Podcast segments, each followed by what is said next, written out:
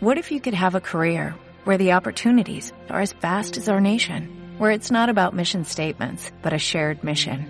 At U.S. Customs and Border Protection, we go beyond to protect more than borders, from ship to shore, air to ground, cities to local communities. CBP agents and officers are keeping people safe. Join U.S. Customs and Border Protection and go beyond for something far greater than yourself. Learn more at cbp.gov/careers.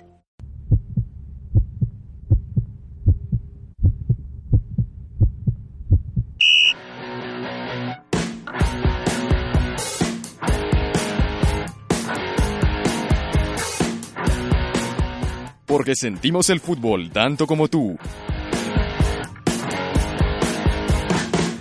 Opinión, información y análisis sobre el deporte que hace latir tu corazón.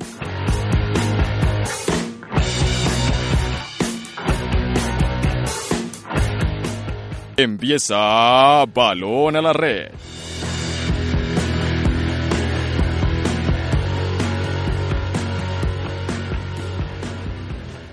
Así es, comenzamos un nuevo capítulo de Balón a la Red. Eh, se avecina también la final de la Copa Águila enfrentando al Independiente Medellín contra el Deportivo Cali. El primer juego quedó 2 a 2 en el Estadio Palmaseca, un juego muy equilibrado, pero más adelante tocaremos este tema y otras cuestiones que tenemos por hablar también. Santiago Palacios, ¿qué tal? Buenas, ¿cómo están? Tomás, Diego, espero que estén muy bien y se encuentren muy bien en este remate de año. Ojalá estén a tope con los finales que estén haciendo en sus materias. Y bueno, hablar de fútbol hoy, a relajarnos un poquito. Así es, como lo decía Santiago, finalizando por un lado el, el, semestre académico y por el otro lado nuestra temporada de balón a la red y el año 2019. Restan dos meses y esto se fue volando. Juan Diego Molina, ¿qué tal? Con tertulios, ¿cómo están? Eh, muy bien, eh, con cosas que hacer, por supuesto, pero también con con tiempo de relajarnos antes de, de, grabar este programa. Bueno, casi que no empezamos hoy, pero en serio que... Un poco de distracciones para arrancar, pero, pero, pero, acá estamos. Los temas son muy buenos y en realidad lo que se viene en esta recta final para la estrella de, de fin de año, para la estrella de Navidad, es interesante. Bastante, bastante.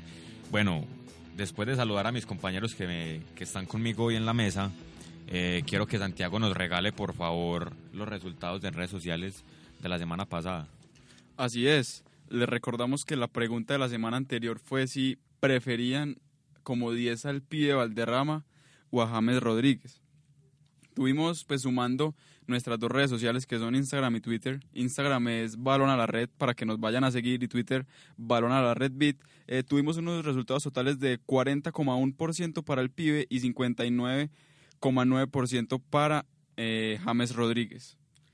Bueno, yo diría que pensaba que iba a estar un poco más balanceado hacia, el, hacia James Rodríguez. Lo, o sea, lo veo muy, digámoslo, muy igual. Sí, yo o sea, también, yo también lo, creí que iba a inclinarse pensé, más hacia Exacto, James. pensé que la balanza iba a estar más hacia el lado del cucuteño. No sé, Juan Diego, qué, qué comentario tenga al respecto. Pues sí tenía, sí pensaba que podía ganar, pues o sea, que se podía tener como más afinidad hacia James Rodríguez, pero, pero en realidad me pareció muy corta la distancia entre los dos. O sea, estoy de acuerdo es un con 20%. ustedes. Pero me parece aún así corta. porque Yo pensé que como estamos viendo la actualidad de James, lo que ha hecho en los últimos mundiales. Antes yo creo que por la actualidad de James.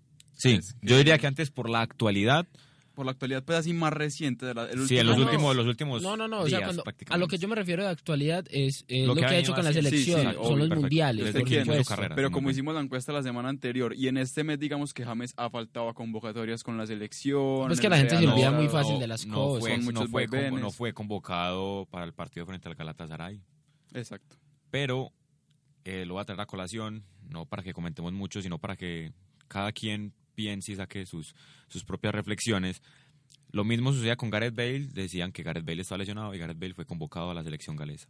Y ese es exactamente el mismo caso de James Rodríguez. No, y Queiroz lo convocó. Entonces- Queiroz lo convocó para los amistosos en noviembre Exacto. también. Pero entonces, quién sabe qué está pasando ahí Muchas para, para, dudas. para Y analizarlo. Zidane, Zidane en hace algunos, pues en unas declaraciones que dio recientemente, dijo que lo que pasa con James no se puede no se puede hacer público.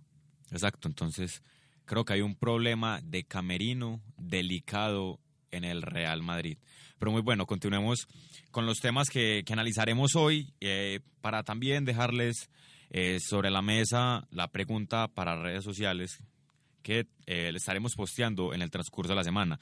Queremos preguntarles, queremos conocer para ustedes quién es el mejor extranjero actualmente en el fútbol profesional colombiano. Dimos tres opciones, eh, ahí tuvimos quizás una pequeña discusión para nombrar esos tres jugadores. Tenemos como alternativas a Cano, Cepelini y Dineno. Lógicamente siempre dejamos abierta la opción de, de colocar otro nombre. Eh, se nos pueden quedar por ahí Fariñez, mencionaba Santiago hace un momento a Viera antes de, de entrar a la cabina.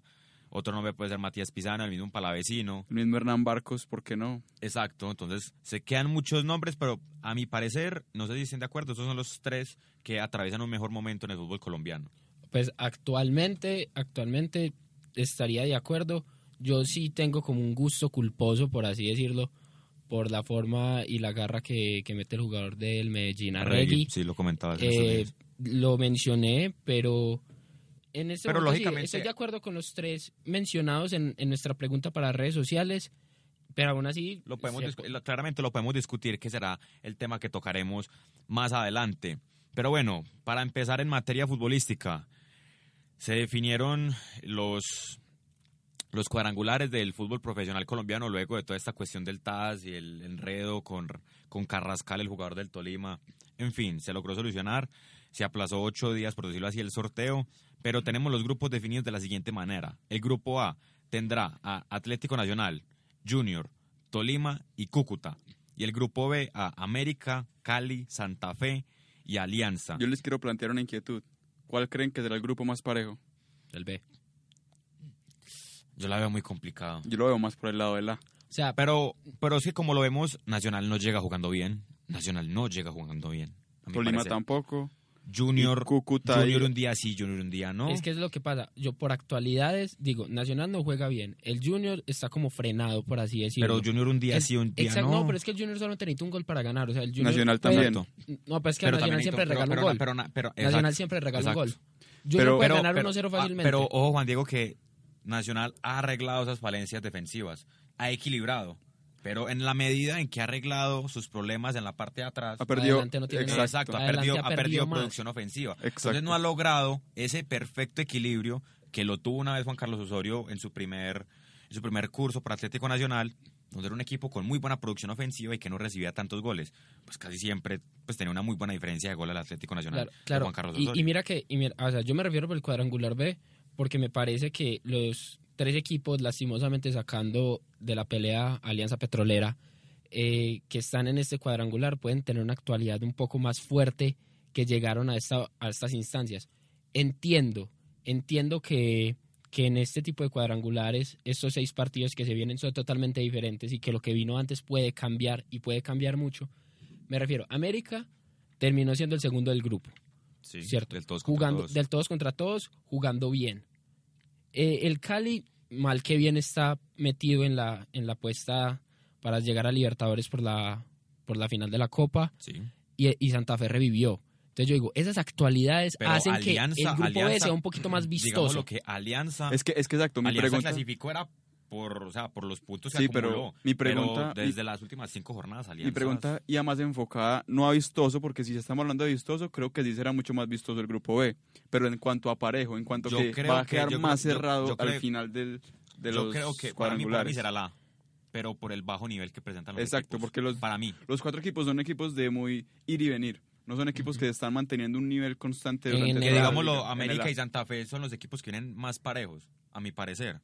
Bueno, y el Alianza pues viene parejo en la cuestión de que su fútbol ha disminuido. Pero bueno, la primera Yo creo jornada... que- Sí, claro. Les- si quieren les puedo plantear unas, unas estadísticas para como partir de eso. Sí, claro. El- los goleadores de los cuadrangulares son Rangel, Dineno y Carmelo con nueve goles, teniendo en cuenta pues que Cano ya salió, que tiene 11, creo. El equipo con más pases acertados es Nacional y Junior, son dos, que tienen el 84% de pases acertados. El más goleador es Cali con 34, hace 1,7 goles por partido. Muy buen El más efectivo es América de Cali, que tiene 15% de acierto de gol. El Cúcuta va muy parecido. El que tiene más remates al arco es Cali, con 307 remates. Más pases correctos es Nacional, con 9.430 pases. Realmente se evidencia en el juego de Nacional, aunque a veces es muy cansino y para atrás. Eso, eso quería mencionar. Eh, Pues, eh, es y que en el todos contra todos se anotaron 2,26 goles por partido para un total de 452 goles.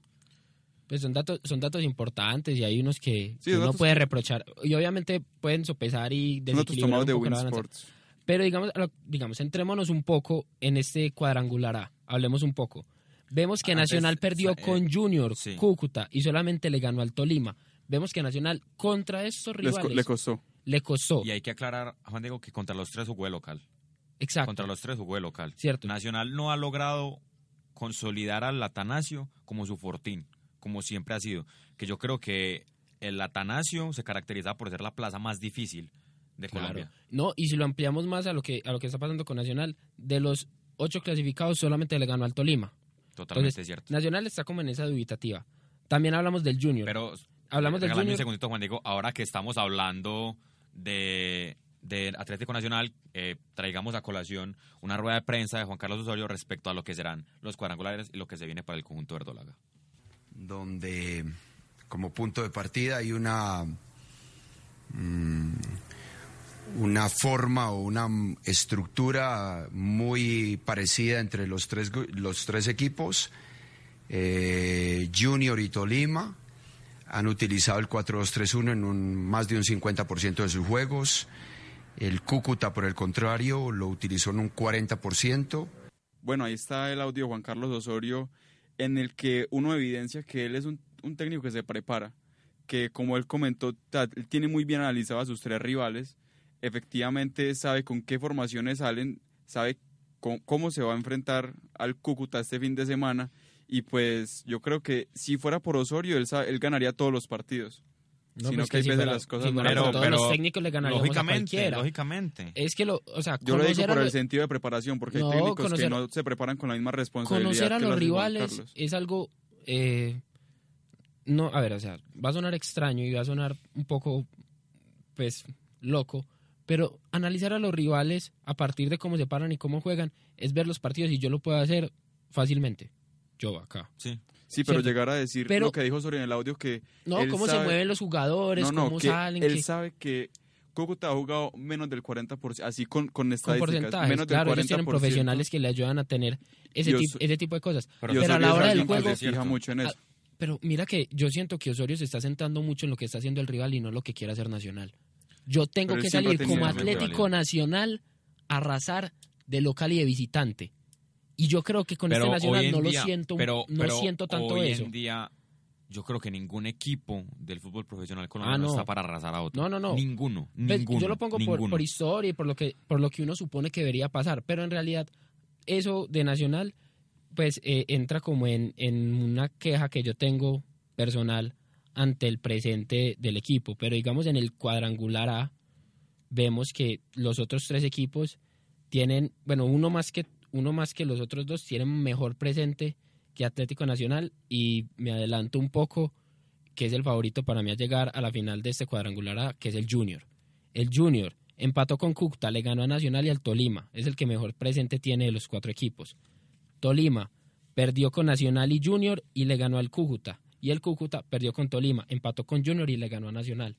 Es que si hacemos cuentas, el clasificador debería ser Junior. Sí, es- es- Porque, es- o sea, suma, si hiciéramos una, su- una simulación, si sumáramos los puntos en- de los enfrentaciones, de los enfrentamientos, Enfrentamientos. perdón, entre estos conjuntos, en todos contra todos. exacto, pues. el clasificador debería ser Junior que sumó siete puntos en total. Como decías, venció 3, por 2 a Nacional, 1-0 al Tolima y empató 0 por 0 con el Cúcuta en la última jornada.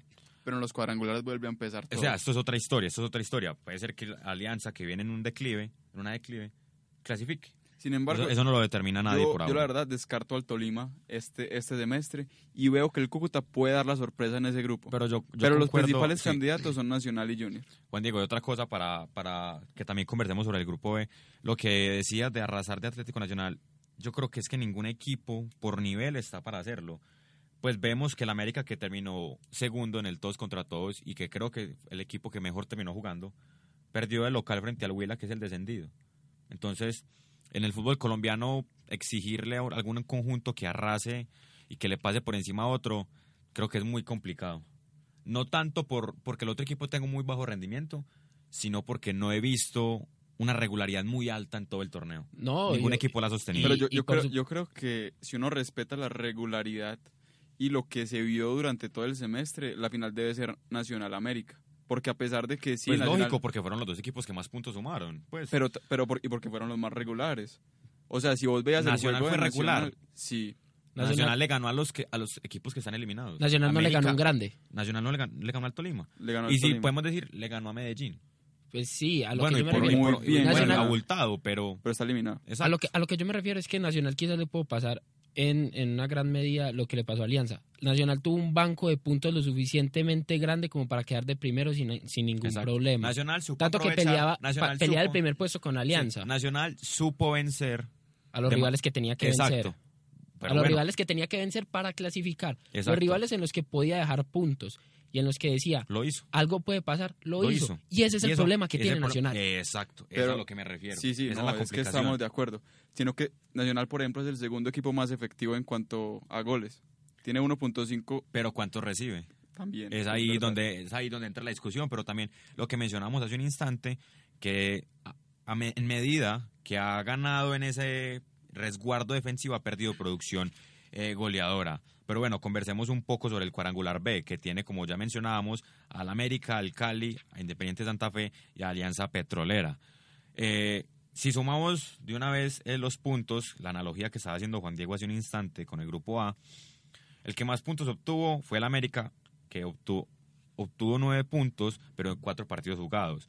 Perdió 3 por 2 frente al Cali, le ganó 2-1. Recordemos que como es el clásico, se juegan dos partidos en el semestre. Le ganó 2-1 a Santa Fe visitante cuando Santa Fe eh, pasaba por ese bache futbolístico donde no obtenía muy buenos resultados y venció 2 por 1 al Alianza Petrolera en las primeras jornadas de la liga. Eh, yo quiero decir que en este cuadrangular B el América ha sido el único equipo, pues es el único equipo que le ganó a los tres rivales con los que va a competir en este cuadrangular. Pero digamos lo que al único que le ganó ya en la disputa real en las últimas fechas fue al Cali. Porque con Santa Fe le ganó a Era otro San- Santa Fe. era Le ganó, Santa a, Fe diferente, le ganó a sí. otro Santa Fe. Eso hay que admitirlo.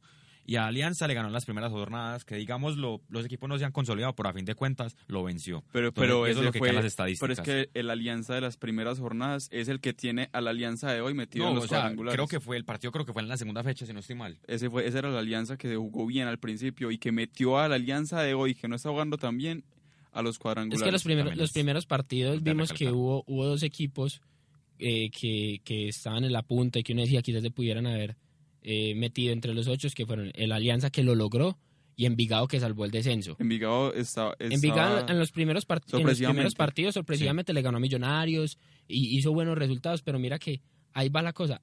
A Alianza Petrolera, como lo mencionabas, estoy es- de acuerdo contigo, los primeros partidos fue lo que le dio esa cuna para clasificarse.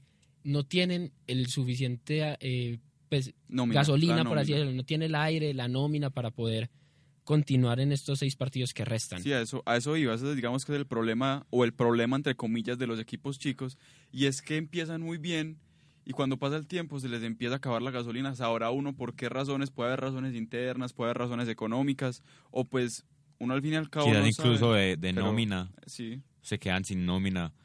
Eso puede suceder en, en muchos casos. Bueno, ya que estamos hablando del grupo B, creo que eh, sí, tenemos un audio del técnico del América de Cali que también eh, se refiere a lo que puede esperar la mechita de lo que serán estos cuadrangulares finales del segundo semestre de la liga. Me hubiera encantado jugar más de, casa en la primera fecha. Eh, pensaba que el hecho de haber quedado eh, en primer lugar de colíder eh, te daba esa ventaja. Eh, sabemos que es un rival que ha tenido un cierre de campeonato extraordinario y que tendremos que ir allá. Esperamos que eh, mañana ya sepamos si es sábado o domingo y hacer el partido que tengamos que hacer para sumar. Lo que interesa acá en esta cuadrangular es eh, sumar la mayor cantidad de puntos posible desde el arranque.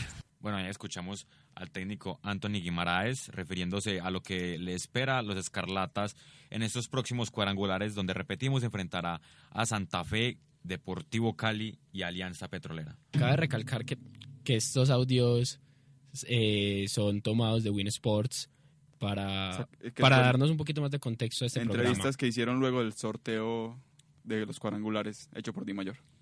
Muy bien, eh, si seguimos analizando cada uno de los rivales que tendrán estos equipos del grupo B, el Cali cuando se enfrentó al América, lo dijimos hace un momento, ganó 3 a 2 un enfrentamiento, el otro perdió 2 a 1, empató sin goles ante Santa Fe y perdió ante Alianza 1 por 0. Santa Fe es el más damnificado en cuanto a enfrentamientos con sus rivales. Perdió 2 a 1 frente al América, 0 a 0 ante el Cali y perdió con Alianza 1 a 0.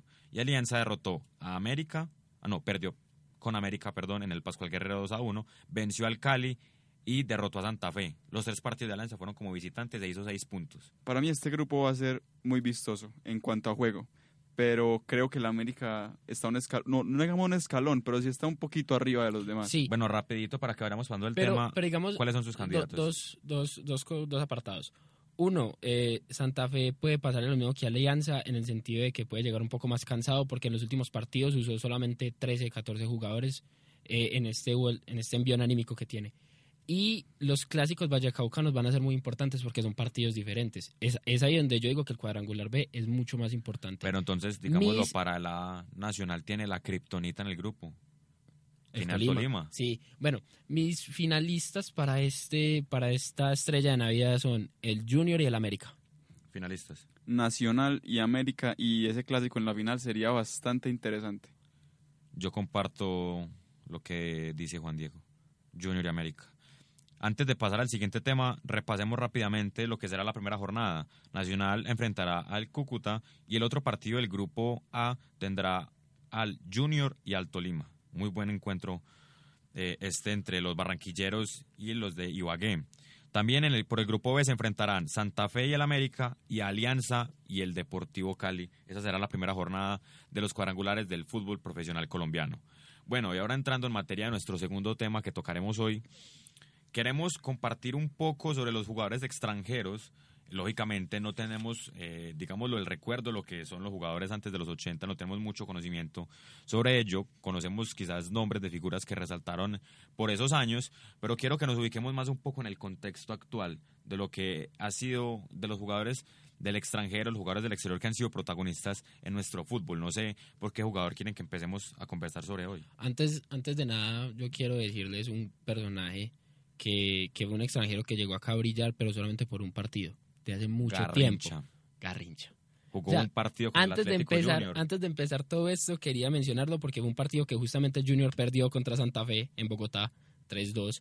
Pero pudimos ver acá en Colombia a un jugador que pueden decir que ha sido uno de los mejores de la historia, como ha sido el ángel de piernas rotas, como lo mencionan, Mané Garrincha. Sí, señor. En esa época se utilizaba el pago por partido y el Atlético Junior solamente le alcanzó para pagarle ese partido a Garrincha. Pero podemos decir que tuvimos el privilegio de tener uno de los mejores jugadores del fútbol brasilero en nuestro país, en nuestras filas. Bueno, ya que mencionamos esa época, ¿cómo no hablar de Alfredo Di Stéfano? ¿Cómo no mencionar a la Saeta Rubia, el jugador que estuvo en Millonarios antes de ir al Real Madrid? Que alguna vez fue el mejor jugador del mundo. lógicamente ganador de 5 o 6 Champions, no sé cuántas ganó Di Stefano. Bueno, increíble que también haya estado en esa época del dorado en nuestro fútbol colombiano. Pero como decíamos, ubiquémonos un poco más hacia acá, pues lógicamente habrá que mencionar nombres como Amadeo Carrizo, como Gareca, pero en fin, ubiquémonos en lo, en lo contemporáneo. Y yo creo que no podemos eh, hablar del fútbol colombiano, en específico los jugadores extranjeros que han pasado por nuestro rentado nacional, lógicamente sin mencionar a Sergio Galván Rey, que es el goleador del fútbol colombiano que sobrepasó la marca de goles que tenía eh, el bombardero valenciano. Galván Rey tiene, anotó 200. 224 goles. Una cifra Once- muy, creo- muy Once extensa. Caldas, Nacional Nacional y Santa América. Fe- y Santa Fe. América y Santa Fe. América y Santa América Fe. y Santa Fe. pasó por esos clubes. Lógicamente, el club donde más destacó fue en Atlético Nacional y en el Once Caldas. Creo que Nacional fue el, el equipo donde más goles hizo, No. si no estoy mal. Hizo Eh, más en el Caldas. es, el, es el goleador histórico del Once Caldas. Sí. Pero puede ser que haya hecho más goles en Nacional. No tenemos el dato. No, No, hizo más goles en el Caldas. estoy casi seguro que hizo Yo más también goles estoy casi seguro que. Pero bueno, y también en Nacional obtuvo títulos. Creo que Galván no estuvo en el, en el título del- de la Libertadores. Si no estoy mal, no estuvo. No. No, en esa época no estaba, muy bien. Pero eh, en Nacional obtuvo, estuvo en el, en el doblete con Quintabani. Sí, ese sí. Estuvo en el sí, doblete pues, con Quintabani. en No, pero sí, sí. No Sí, Galván no, no estaba tan atrás. Galván creo que llegó como en el 2005 al, al fútbol colombiano, si no estoy mal. o El Caldas fue en el 2003-2004. Pero bueno, otros dos nombres que, que quiero también mencionar para que ustedes eh, empiecen a dar sus, sus nombres son Pesuti y Armani. Dos arqueros eh, digamos, lo que han marcado pauta en nuestro fútbol colombiano y que han sido totales protagonistas. Yo pongo, yo, Armani, sí, Armani es caso aparte. pero Pero Pesuti- Pesuti yo creo que pondría por encima de un arquero como Sebastián Viera. No, totalmente, totalmente. Sí. Creo que, que por, también por el amplio recorrido que lleva Viera a nuestro país, creo que Viera lleva... Viera venía a jugar Champions y llegó al Junior. Sí, jugaba en el Villarreal. Jugaba en el pero que Villarreal. Viera lleva, ¿qué? ¿10 años en el fútbol colombiano? Sí. Más o menos. Algo así. Yo creo que a lo que se, a lo que se refiere a lo que se refiere Santiago, digamos, yo quiero yo quiero hablar de Pesuti, es que Pesuti fue eh, ese arquero argentino que nos dio la confianza para seguir viendo más jugadores extranjeros en esa posición, Fue hablando pionero, justamente fue pionero. en, en Nacional, entonces Y podemos decir que él fue el que entrenó a Armani a jugar en Colombia. Y es un total ídolo de la- del, del conjunto de Exacto, Rolaga. sí. o sea, Es por eso digo, o sea, Pesuti es importante porque fue uno de los No, precursores es que fue muy importante. fue Y- uno de los precursores de que nos trajo al, al jugador que tiene más títulos con Atlético Nacional, que es Franco Armani. personalmente, yo, yo tapaba, yo era arquero cuando era más pequeño, aún tapo pues de vez en cuando. de vez en cuando. Eso trata. Y Pesuti era de mis ídolos junto a David Ospina. Entonces, yo no es por desmeritarlo, pero si uno se pone a mirar por importancia dentro del rentado nacional, Sebastián Viera creo que está un poquito encima. Sí, sí, sí, Ah, pero el totalmente. corazón te jugó ahí un, poquito. El corazón ahí, ¿Cuál? el tuyo. Pues yo soy El gusto, Nacional. Claro, el gusto te. Por eso, sí, claro. Pero digámoslo, pero digamos lo, lo de Viera, eh, ya es uno de los ídolos de la institución barranquillera. Sí, claramente. Otro nombre que no quiero dejar escapar es el de Antes- Omar Pérez. Antes de dejar pasar a Armani, hay que recordar que es el jugador con más títulos en la historia nacional, con 13. Eh, sí, Juan Diego, ¿qué ibas a agregar? No, no, no. En realidad estaba hablando de Omar Pérez. O sea, cuando Sí, lo mencionaste, sí. recordé ese Omar Pérez tan importante en el Santa Fe, campeón de la Copa Suramericana. Eh, juga- eh, de un Santa Fe que en realidad cumplía mucho. Sí, que era el Desde el apartado defensivo que salía era el único y que le podía seguía, jugar muy bien. que era el único que digamos lo que le seguía en ese orden de mando a Nacional por esos años 2014, 2015, 2016. el único que le hizo la pauta, que pudo... Exacto, el único que fue capaz, digámoslo, entre comillas, de enfrentar a gran nivel a Nacional. De hecho, Santa Fe por esos años también obtuvo títulos. Internacional, la Copa Sudamericana. Lógicamente, lógicamente. En ese mismo contexto donde el fútbol colombiano tuvo mayor lucidez en el contexto internacional. Ya, yo también quiero mencionar a, a otro jugador que, que todavía da mucho de qué hablar.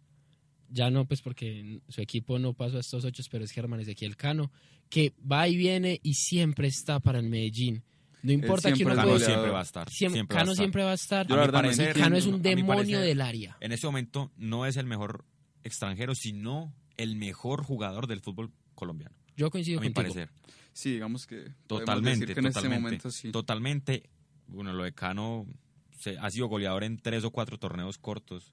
En ese momento creo que tiene 13 anotaciones en el rentado nacional, siendo ya eliminado. 12, tiene 12. Tiene 12. 12. Muy bien. Siendo ya eliminado de la fase de cuadrangulares.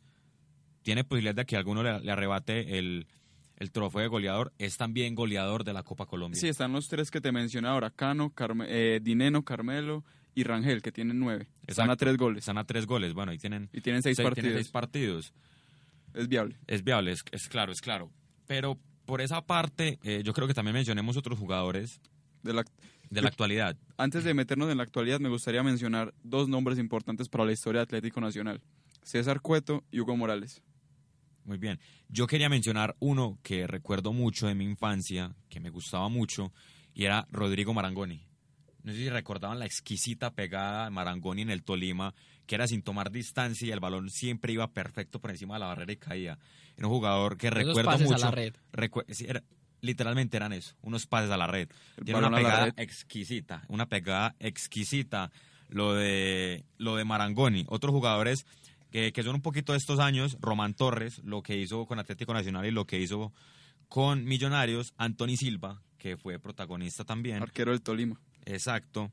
Robin Ramírez, que fue el goleador del Tolima, el paraguayo, y también eh, lo que fue Aldo Bobadilla, lo que es hoy el técnico del Independiente Medellín, que también fue protagonista en nuestro fútbol nacional. Y ahora es protagonista Se como me técnico. olvidaba, sí. Exacto. La verdad, Aldo muy, Bobadilla. cierto, Aldo es muy Bobadilla cierto. es muy importante. Y si uno menciona arqueros, puede mencionar el caso de Ricardo Jerez, que También. mantiene una regularidad muy importante con la Alianza Lógicamente Petrolera. Lógicamente Fariñez. el mismo Arregui, Cepelini. Digamos que en este momento hay buenos extranjeros en la No, liga. y en la actualidad. Matías. Pisano, Palavecino. Pero me gustaría recalcar que en los últimos 20 años me fue difícil encontrar jugadores que hayan venido y hayan quedado en la memoria. Sí, jugaron bien, pero que hayan quedado en la memoria como los que mencionamos ahora, me parece que son muy contados a comparación a, no sé, hace 50 años. Es que en realidad eso fue una de las, pues una de las conclusiones que yo pude llegar a dar al momento de revisar esos jugadores extranjeros que, que están acá en Colombia. Me parece que los extranjeros siempre han sido importantes, pero fueron mucho más importantes antes. Exacto. Ahora yo creo que ya tenemos muy buenos jugadores y muy buenas Muy buena materia muy, prima. muy buena materia prima acá en Colombia para, no digo pensar en jugadores extranjeros, porque toda la persona que venga de afuera nos va, nos va obviamente a potenciar. Pero, no sé, yo eso no lo comparto del pero, todo. pero yo digo que, yo digo que ahora no, no estamos tan dependientes de los jugadores extranjeros. Eso Yo es lo por- positivo. Aquí, por para nuestro ejemplo, fútbol. no sé si recuerdan, pues, el delantero que trajo Junior hace poco, el ecuatoriano, que mejor jugador de la Libertadores, y vino Sí. y no aportó Se me absolutamente nada. el nombre, que no, fue pues ¿qué goleador. está pasando con Matías Fernández? Que Lo fue que, el pasando, que fue con el goleador con el Barcelona de Guayaquil. Lo, lo mismo que Matías Fernández en este momento. Entonces eso de que todo el que viene de afuera aporta, yo creo que no es tan cierto. Exacto, exacto. Pero bueno, entonces ya vamos culminando el programa. Agradecemos una vez más que nos hayan acompañado en un nuevo programa de Balón a la Red esperamos nos podamos escuchar en una próxima ocasión. Que estén muy bien. Muchas gracias. Hasta luego.